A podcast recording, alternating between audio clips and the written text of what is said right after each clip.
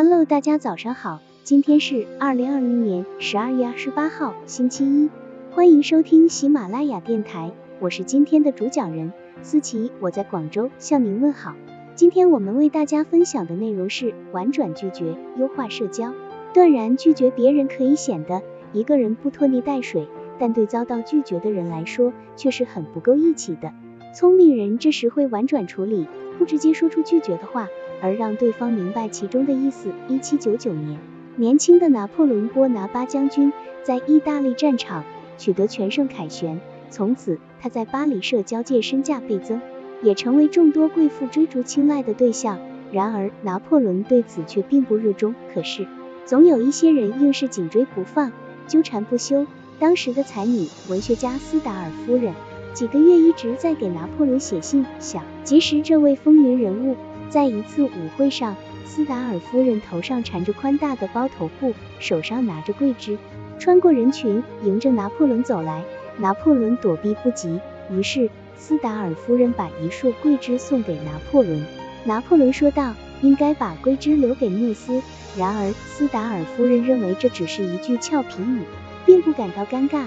他继续有话没话的与拿破仑纠缠，拿破仑出于礼貌，也不好生硬的中断谈话。将军，您最喜欢的女人是谁呢？是我的妻子，这太简单了。您最器重的女人是谁呢？是最会料理家务的女人，这我想到了。那么，您认为谁是女中豪杰呢？是孩子生的最多的女人，夫人。他们这样一问一答。拿破仑在幽默的回答中也达到了拒绝的目的。斯达尔夫人也知道了拿破仑并不喜欢自己，于是作罢。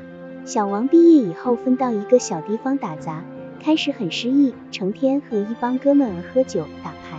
后来逐渐醒悟过来，开始报名参加职业等级考试。有一天晚上，他正在埋头苦读，突然一个电话打过来，叫他去某哥们儿家集合。一问才知道他们三缺一。小王不好意思讲大道理来拒绝他们的要求，也不想再像以前一样没日没夜的玩了，便回答说：“哎呀，哥们儿，我的酸手艺你们还不清楚啊？你们诚心让我进贡吗？我这个月的工资已经见光了。”一阵哄笑后，对方也不好强求。后来他们都知道小王已经另有他事，也就不再打扰了，幽默拒绝，化解尴尬。在人际交往中。我们总有被人拒绝或拒绝别人的时候，拒绝表述总难离一个不字，而这个不字又往往最不好意思说出口。当然，坦白直率的拒绝或言辞拒绝也未尝不可，但这样往往使对方产生不快，认为你不近人情。既要把不字说出口，又能赢得人家的宽容和体谅，和他人保持良好的人际关系。实非易事。小王面对自己不愿意参与的交际，先诚恳地表示了自己的笨拙。即自己不擅长打扑克，并幽默地说那是自己的酸手艺。言外之意，自己去了的话，怕会是影响大家玩牌的兴致。小王的拒绝艺术在于懂得用自己的语言委婉处理，委婉的幽默拒绝口才修炼。一装聋作哑，对于你不想回答的问题，或者无论怎么回答都对你不利的问题，你可以佯装没听见。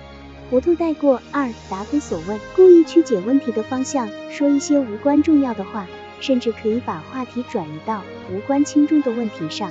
三，在对方还没有说出口，或者还没有说完某个意思的时候，即做出错答，也是一种很好的拒绝技巧。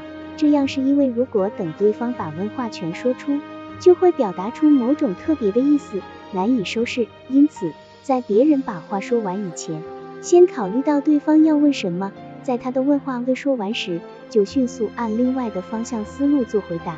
一是可以转移其他听众的注意力，二是可以使问者领悟，改谈别的话题，免于因说破造成的尴尬局面和一些不愉快的后果。好了，以上知识就是我们今天所分享的内容。如果你也觉得文章对你有所帮助，那么请订阅本专辑，让我们偷偷的学习，一起进步吧。